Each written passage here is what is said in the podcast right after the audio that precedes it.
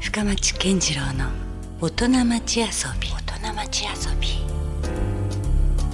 さあえー先週に続きまして今夜もスタジオに遊びに来ていただいているのはソラファクトリーカンパニーえーレストランソラの代表の吉武弘樹さんです今夜もよろしくお願いしますよろしくお願いします。まあ先週はねたっぷりとまあどういうふうに料理人になったのかということとまあ現在空がどういうことを目指しているかみたいな話もちらっとねお伺いすることができましたけど、まあ、今夜はどちらかというとですね、まあ、そういうちょっと仕事もあるんですけどもそこからちょっと離れて、まあ、プライベートではい。どういうふうな時間を使ってるのかなというところなんですけどどうですかこう仕事がない時ははい何をされてますか、えー、まあ今は子供が2うん、おい人、くつぐらい小学校2年生と小学校あー1年生ですね。一緒に遊びたいですよねじゃあね。そうですね。うんうんはい。なので、まあ、子供たちを連れていろんなところに行ったりしてますうね。ん、主にどういうとこに行くんですか。主に、まあ、でもフランス時代はもうこう常に公園で遊ぶっていうのが、公園でピクニックです、まあ、それで十分子供はね、喜びますよ。そうですね。うんうん日本に帰ってきてからは子供たちがこうゲームセンターに行きたいとか。あそっちにこう行くのがなんかあんまり好きじゃなあ、いの何で。なんだろう。その別にほら、パリだって、はいそんな言ってもね、はいそんなにこう、なんていうか、田舎があるとか。はい。じゃないじゃないですか。まあでもゲームセンターもなければ、うん、あの日曜日にやってるお店もほぼほぼないんで、そっか。はうん、まあ、その違いなんですかねい。。そうですね。うん。日本はもうちょっとサービス過剰なぐらいね。日曜これ日でもまあかどこでも空いてるんで。どこでも空いてますもんね。はうん。い。なので。まあ、最近はまあ子供たちを連れて、まあ、たまにゲームセンターもや行っっぱたりそしこまはすけもうど従うし かないんいですやよ。そうですねまあでもできるだけこう自然な場所に連れていくようにはしてますけど、うん、なるほど。うん夏は海冬は雪山うん。ですね、まあそれも福岡拠点で考えたらい意外といいとこいっぱいありますよね。そうですねうんはいそういうじゃあ週末になったら子どもたちと一緒になんかどっかに行くみたいなはいそういう感じですか。そうですねうんまああまりこうじゃあ自分の時間っていうのはあんまないですか。自分の時間はまあ全くないですかねあ全くないんですか。全くないですねそれはそれでどうなんですか。こうストレスとかはないですか。まあ仕事が結構ストレス発散できるんであそっち側で発散できるんですね。はいうんうん。だからあんまりまあプライベートでこうストレス発散っていうのはあんまりないかもですうね、んなるほど、はいじゃあその仕事っていうのはかなりそのもう今の話だともう生き生きしてしょうがないぐらいなはい場所なんですねそそうですねもうちょっとでもじゃあ長いぐらい痛いぐらいな休みの日もなんなら職場に行きたいぐらいですねああもうちょっとしたもうそのワーカホリックって言い方がちょっとそこで合ってるかどうかわかんないけどもそのぐらいもうどっぷりと、まああの環境もやっぱりいいですし、うん海の目の前の広いテラスがあって、うん、最近あのバスケットゴールを買ってきたんであらテラスにつけてるんですかあつけてますおおあと、んサップが3本ぐらいテラスに並んでておーあサップってあそこっていきなりできるんですかあの港であのーまあ一応許可上は大丈夫だそうですあそうなんですたねだ船が入ってくるあの港の中はダメですけど、うん、あの協定上の横は大丈夫ですねあーえそこからどういうルートで走るんですかそっからあのーパンストックさんのある中洲までパンを買いにあのーあそこですよね。あそこちょうどサッあプをつけれるんであ、あの船船も船着き場ががあるじゃないですか船着き場ありますよね。あそこにサップをこう並べてスタッフとでこうまあコーヒー飲みながらでパンストックでパン買って、パン買っめてっちゃおしゃれじゃないですか。まあでもすっごい目立ちますけどあ、そうか。あの なかなかいないんでうん。やっぱその陸に上がってもいかにも普通じゃないない感じなんですかね。もう明らかにそのなんでしょう救命胴衣とかつけて るんでうん。でそれをまたパンをまた抱えてサップに乗って帰るんですか。そうですそれ結構ね、でも気持ちがいいです大丈夫ですか。そのなんか海に落としたりとかないんあですか。あもう大丈夫ですうん、もはういおじゃんですよ。本 当ですねあじゃあでも結構上手なんですねサップもね。サップはまあ結構やってるんで、まあねあの、、はいいろいろこうそういうこう実はプライベートではなんかスノボに行くみたいな話が、ね出ましたけどさっきはいそういうのも大体こうアウトドア派なんですね基そ本はうですねうんアウトドア派ですなるほどなんか他にありますこういうなんか自分の大事にしているこう子供の頃からでもいいんですけど大事にこしだわってていることとかこだわってることは、うん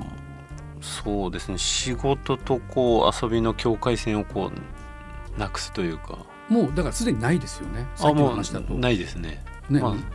少しでもこう仕事場にいたいぐらいなはい感じだからそうですねまあ、うん職場にいろんな遊び道具とかがあるんで ああそのさっきのバスケットもそうだしあとサップもそうだしあのバランスビールみたいなセグウェイみたいなはいはいあれもお店に置いてこうテラスをみんなでバーって走ったりとか ああまあじゃあそのなんか下手に街中ではいあのお店やってるよりは全然充実してそうなもう自由度高いですですよね、はいある程度こう時間もあの自由にっていうかその時間も結構あるんですか、ありますねまあ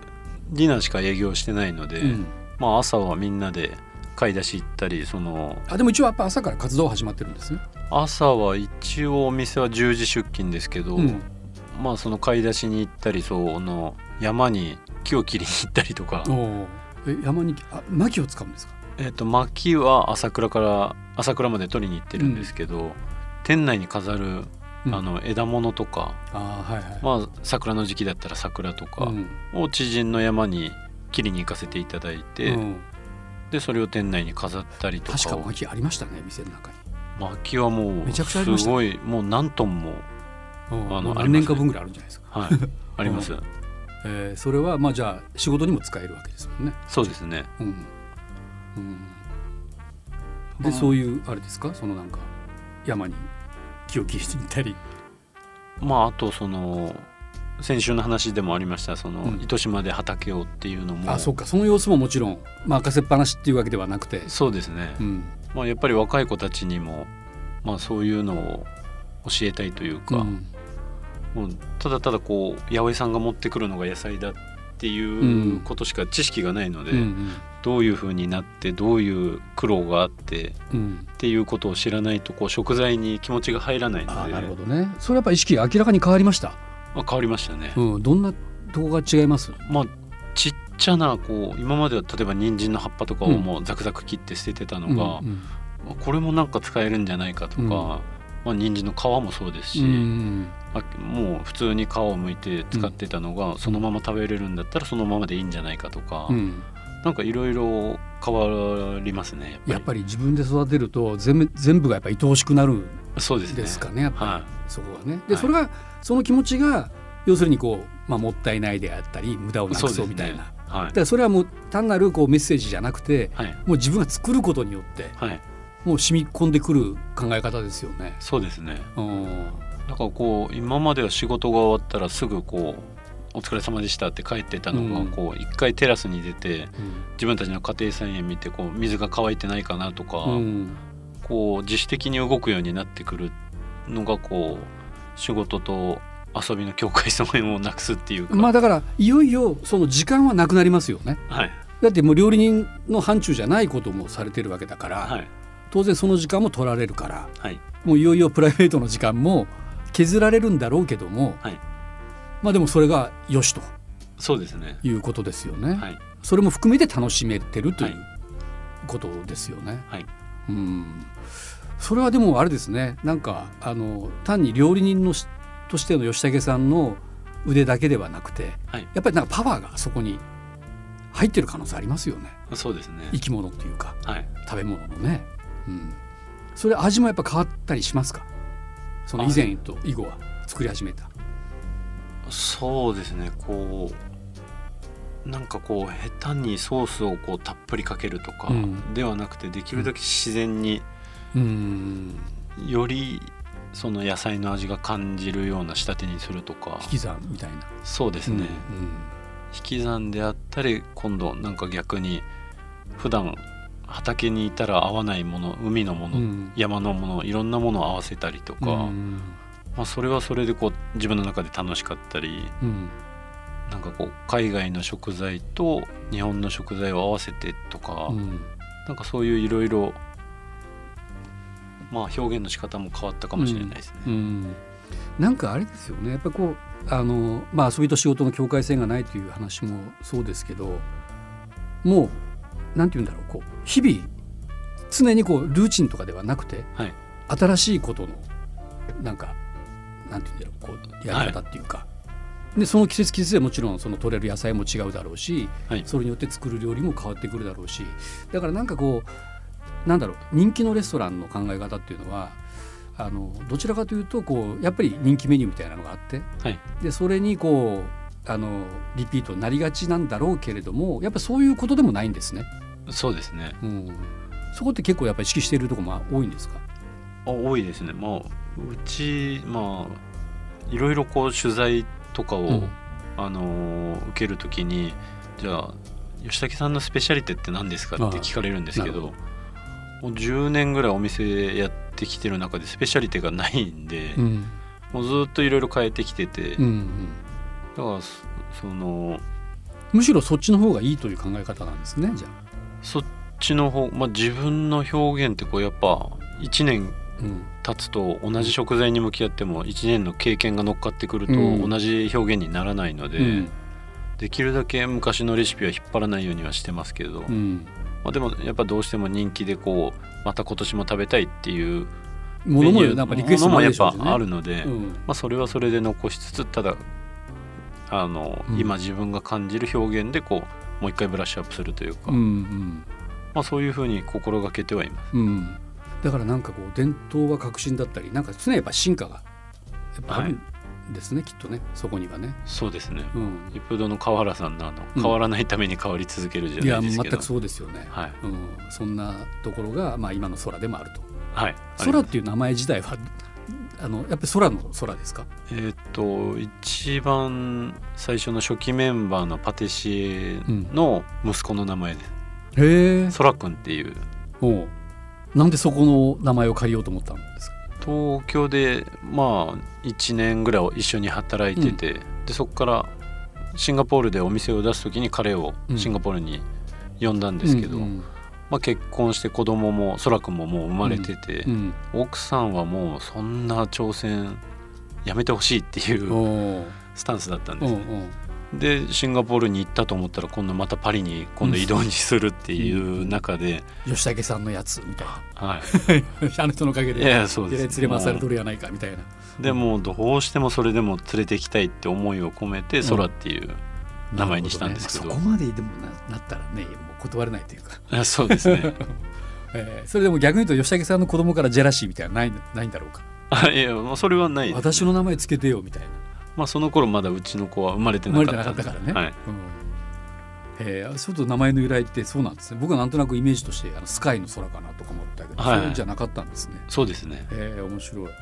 なんかどうですかまああの他にこうでも今の話でいくともう本当朝からねもう買い出しから始まって、はいやっぱりもうずっと夜まで割とみっちりなんだかんだ言って詰まってたりはするんですか一日の仕事っていうのは。まあ10時に出社するためにその前に買い出し行くとなるともう8時ぐらいには家を出てるんで、うんで仕事が終わっていろいろメール作業とかそういうのをやると12時回ってるんうでわもうかなりバリバリ働いてる、ねあそうですねビジネスマンレベルの、そうですねねうんまああまり良くないんですけどそんな長時間労働はまあまあ本当はね良くないんだろうけどでもはいそのいわゆるこう話をお伺いしてるとストレスがないかそうですねらねなんか息抜きも程よくその時間の中でもはいねやってらっしゃるから。修行時代はもう長いなもう本当に長いってすごい嫌だったんですけど、うん今となってはね。自分が表現者に変わると楽しくてしょうがないんでうんなるほどね、はいだからもう全然そのあれですよねプライベートと仕事という切り替えがないですね、ないですね、うん、もうつながっているというかはいその感覚ででもそっちの方がもうむしろなんか疲れなかったりとかそうですねね、うん、ずっとなんか日々こう同じテンションではい継続していけるのかもしれないですよね。うん、なるほどさああっという間に2週目のもう後半のトークということになりまして、えーまあやっぱり、まあ、予想はしてましたけどあまりこうプライベートと仕事を切り替えてるわけではなくもう一日中何かやっぱり料理のことばっかり考えてる感じですか。そうですねうんひたすらにうん、でもそれってあれでしょまたほらオペレーションしなきゃいけない料理とはいまたこう別でこう考えてるものってあるわけでしょそうですねはいその辺もじゃああの並行しながらやってるんですか。まあうちのお店今料理人が何人いるかな、 8人あそんなにいるんですかそうなんですお8人で大体お客さん何人ぐらいが回る回るんですかえっ、と大体1日245名様245人はいはいなるほどね、はいそれでちょうどいいぐらいの人数なんですか8人っていうのはなんか僕多いなと思いましたけど今まあお厨房だけでしょ厨房だけで8名でフロアとかそういうサービスは別フロアに3名いますおおはなのでまあただパリの時は18名いたのでいうーんでもまあそれから比べてもちょっと多いんですけどおねはうんいでまあ彼らがその日々の料理は大体もうもう回してくれてるんですね、じゃあ吉武さんはちょっと違うフェーズというかそうですね、まあ、僕はもうどんどん開発というかまあ試作を続けるっ新しいものもね、はいはいうんていう毎日ですね、あじゃあでもいいですよねそのもうお終われっぱなしだったらなかなかねそうですね次の一手がはい見えにくいけど意外とそこはちゃんと他のスタッフがそうですやってくれながらまあ吉崎さんはちょっと一歩先を行くみたいなはい、そんな感じなんですね。そうですねうんなんかどうなんですかそのあのやっぱりこう失敗もあれば成功もあるみたいなそんなことなんですか、失敗もあればもう本当成功もありますねうんもうもう絶対美味しいだろうと思って試作をしてうん食べてみたらもう全くイメージと違うこともよくあるんで、うんいや、まあ、その話をお伺いして僕もちょっと今パッと頭に浮かんだのがはいあの手入れという考え方なんですよね。はいあの要するにまあ自然があれば人口もあるじゃないですか。はいで自然に対してまあなんか人間ってやっぱちょっとあのなんとか思いのままにしようとするはい傾向があるんですよね。例えば町だったら開発をするとかね、はいそういう何か人間の、まあ、ある種力がありますからそういうふうになりがちなんだけどもその手入れっていうのはその決してこう自然に逆らわずに、はいまあ、毎日ちょっとずつ日々手を入れながら自然と折り合っていくっていう考え方はいなんですけどまさにでもそういうのにちょっと近いといえば近いですよまあね。そうですねうんはい思いのまま通りままにはならないでしょうかなかなか、そうですねうんこうしたらこうなるっていうね。フランスで山下さんっていううん農家さんがいらっしゃって、はい日本人でパリの郊外でうんなんか情熱大陸とか大陸とかでも取り上げられる、もうカリスマ農家さんなんですけど、まあ、その人がまあよく同じようなことをおっしゃってます。うん、なんか土壌改良とかうんそんな僕らがこうゆ掘ってもどうせ5 0センチだろうって、うんそんなとこで土壌改良なんかできるわけないだろうってなるほどね、こうもううんお借りして料理あの野菜を作ってるっていうスタンスじゃないと、うんいいものはできないっていつもおっしゃってます。なるほどね、はいやっぱりそこでこうやっぱ自然に対するこう敬意とはいイフとリスペクトというか、そうですね。そういうのをい持ちながらそこで少しずつこう人間との共有はいをやっていくっていうかはいでももうそういうところにちょっとそらさん至ってるような気がちょっとするんですけどねそうですね。考え方としてね、はいうん、どうですかじゃあそういったことも考えて、はいこれからの吉武さんあるいはこれからの飲食業界はこうなっていくんじゃないかというそういうビジョンをちょっと聞かせてもらいたいんですけどね。そうですね。まあ今まではもう本当に自己満足のような表現こううんお客様が求めるもの求めるものってすごくこう考えてこううん料理もうん店の経営もやってきたんですけど、はいこう今からはやっぱりもっとこう将来に残すためにどうすればいいのかっていうのをうーん本当に今すごい考えてて、うんなんとかこう例えばこうソーラーパネルを自分のお店の天井にいっぱい取り付けうんて、うんもう自分のお店の電力だけは賄おうとか、うん自給自足的にねやるそうですね、うんゴミも出さないようにできればその堆肥に変えてうん山北さんのとこに持って行ってうん循環させて、うんでそこでできた野菜をうちに持ってきてっていうう、んでもそういうことってこう一人じゃ絶対できないことで、うんはい自己満足もう本当に自分だけのこう世界で生きるんじゃなくてもっとこう社会とこううんいろいろ協力して、うんいろんなシステムを変えていけないかなと思ってて。うんうんまあ、今回こうやってコロナになってすごいテイクアウト需要は伸びたんですけど、実際そのどうでした1年間の影響っていうのはまあ、やっぱり、えーっと影響は大きくありまし時たけど短営業とかもねあったりしそうまですすしねまあ去年の4月5月に関しては営業もできなかったんですけうど、んうまあ、んその時にテイクアウトで、まあ、オードブルセットをあうん1万円で販売して、はいで稼働が30日ぐらいだったんですけどそれでも1日二十数台出るぐらいおおすごい。結構な実績が出たんですけうど、んうん。ただこう全てもうゴミになるんですよ、ああその器から何から何まで、ねレストンランだったら洗って食器に盛り付けて洗って、うんうん、まあ、お客さんが食べて、まあリユースできますけどね。そうですねうんでもテイクアウトは全部がゴミなんで、うんそこどうですか今の吉武さんとしてみたら。今問題ですよねなのでうんそれをこうゴミが出ないシステムができないかをずっとこうお店で考えてて、うんうん。まあ、テイクアウト、まあ、プラスチックは良くないと言われますけどやっぱ強度とかを耐久性を考えるとプラスチックの容器うにん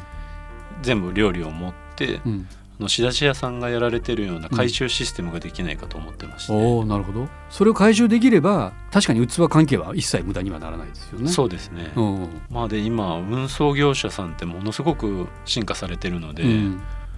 まあもう本当日本全国網羅してますし、うんで配送して全部それがコンパクトにまとまって、配送業者の方を利用してこう、うん店舗に戻ってくればうん一切こうゴミが出ないうんお店と同じようなこう、うんテイクアウトのスタイルができるんじゃないかと思って、それもうリーチしてるんですかある程今その、まあ、まず容器がないのと、度。んどうやってそれをコンパクトにできるかを、うんまあ、そういう製造メーカーさんとうん話を進めてるんですけど、うんなかなか前に進まなくてそれはどうなんだろう他の同じ同業者というか、まあ、なはいかなか、あの共有しづらい部分なんですか、いや共有しづらくないと思ううん、なんかそういう一応話し合いはなったりしますかよく同業者の間でもでもまあすなかなかそれを吉武さんまでの意識を持ってる人がまだそこまでいないんですかねなかなかそうですねその同じ話を共有できる人がだってねとりあえず目先の商売で皆さん今必死だもんねそうですねかなりねはそういうとこも本当は考えなきゃいけないんだろうけどとりあえず今はみたいなところもあるかもしれないしねいまああと食材ロスで言えばうんうち去年コロナの真っ只中にうんこう数百万する冷凍庫をお店に購入したんですね、おーでその冷凍庫はこう冷凍して解凍した時に、うんもう本当にドリップが出なくて、うんもう鮮度をそのままに維持できるっていう冷凍庫で、うんでまあやっぱり同業者の方がたくさん食べにいらっしゃるんで、うんその冷凍庫の話をしてもやっぱり響かないと言いますか、ああそうなんだすごく冷凍に対してネガティブなイメージがああるので、はいまあ、それって料理人である以上しょうがないことだと思うんですけど、うんうんまあ命あるものをできるだけこう新鮮なうちうにんお客様に食べていただくっていうのが、まあ、料理人なので、うんでもねた今だやまさにその冷凍技術も相当進化してるからそうですねね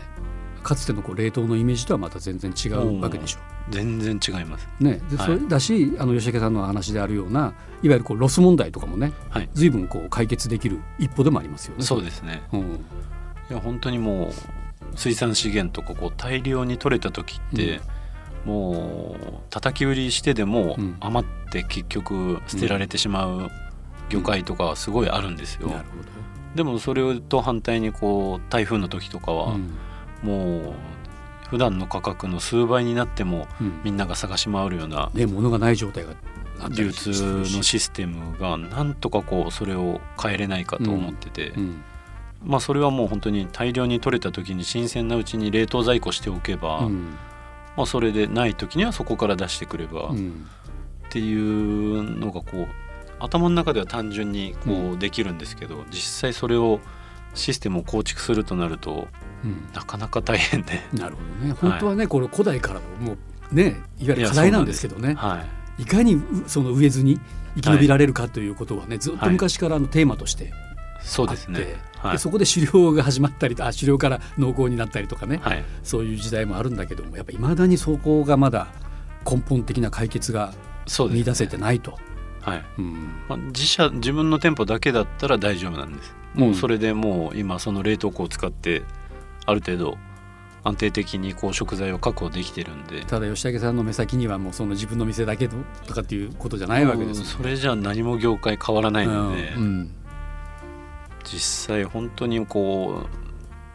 あの悪天候の時の食材の確保の難しさが、うん多分多くの店舗さんがはい頭を悩まされてると思うんで、うんなるほどね、はい、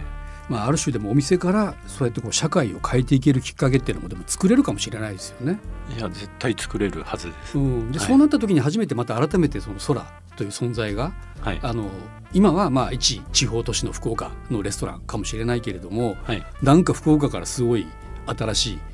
なんだろ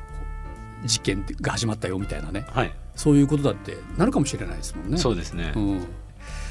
じゃあそういうところをこれからますますちょっと社会課題を解決していきたいというかはいそういう思いでレストラン経営があるとそうですいね。うことですよね。レストランの意味ってそういうことかなってうん、思ってます。なるほどね。もうだから儲かるとかっていう考え方じゃなくなってきてますね。まあそこはもうだいぶ数年前になんかうん一気に変わって考え方が、うん、どう気持ちよくはい過ごすかみたいな方が重要。そうですねうんまあ、気持ちよくって言い方だけじゃないのかもしれないけどそうですねこう幸せの価値観が変幸わったせとの言いま価す値か観ね。うんまあ本当にそれまでは自分だけがこうんう儲かってうんこう裕福なことが、まあ、お金さえあればうこんう幸せだと思ってた時もあったんで、ただこうその下には従業員の生活とかあって、うん彼らの幸せがなかったら自分は幸せじゃないなってすごい気づいて、うんじゃあどうすればいいのかってすごいもうここ何年も考えてます。なるほどねだからはい結局その個人でもないし、でやっぱりこう社会と全部こうつながっていってる生き物ですもんね我々って、宇宙飛行士がよくね宇宙に行った時にも意識がカンと変わると言いますもんねああなるほどもう自分の世界っていうよりももうだから地球全体で何かはい物事が見えてくるというか、はい全くじゃあそういうところにちょっと宇宙にもああるかもしれないですよあ空 そうですね宇宙食に一回はいねそういうところまで行けばよりなんかそうですね世界が一つっていうかつながっているっていうのがなんかより実感できるかもしれないですね。そうですねうんちょっとよりますますねちょっと吉武さんのこう動向が気になるようにちょっとなんかなりそうですねちょっと楽しみですねこれからねまあでも本当なかなか一歩一歩が遠いんですけどそりゃそうですよ、はいもうそんなね一朝一夕で行くような話じゃこれはないですよねそうですねもう全部つながってるっていう考え方で言えばじゃあ地球がどうなんだっていう話までいかいかなきゃいけないからねはいそんな簡単ではないんでしょうけどだけどなんかぜひこの福岡から一石を投じてほしいなとはいいう思いはなんかすごくますます強くなりました、はいはい、とにかくまずはやっぱりレストラン空でね美味しい料理をに舌鼓を打っていただきたいなとあぜひお待ちしてます、ゴールデンウィーク明けは比較的特に平日がうんこういう時短営業で、はい、あの少なくなってるのであじゃあ意ぜ外ひと平日だったら予約取れたりあそうですねタイミングありますはいあなるほどね、はい予約など詳しい情報はですねホームページかあるいは SNS もしくは、えー電話092-409-0830となってますのでこちらまでねご連絡いただいて予約が取れるかどうかを確認していただきたいなと思います。はいじゃあ引き続きまたあの吉武さんどっかでまた多分なんかご一緒する機会もあるかと思うんではいその時にまたぜひよろしくお願いしますよろしくお願いします山北さんのあの農園の方もあの楽しみなんで、あよろしくお願いしますはい、よろしくお願いします。はいということで、えーゲストはソラファクトリーカンパニー代表の吉武弘樹さんでしたどうもありがとうございましたありがとうございました Love FM Podcast. ラブ f m のホームページではポッドキャストを配信中スマートフォンやオーディオプレイヤーを使えばいつでもどこでもラブ f m が楽しめますラブ FM.co.jp にアクセスしてくださいね Love FM Podcast.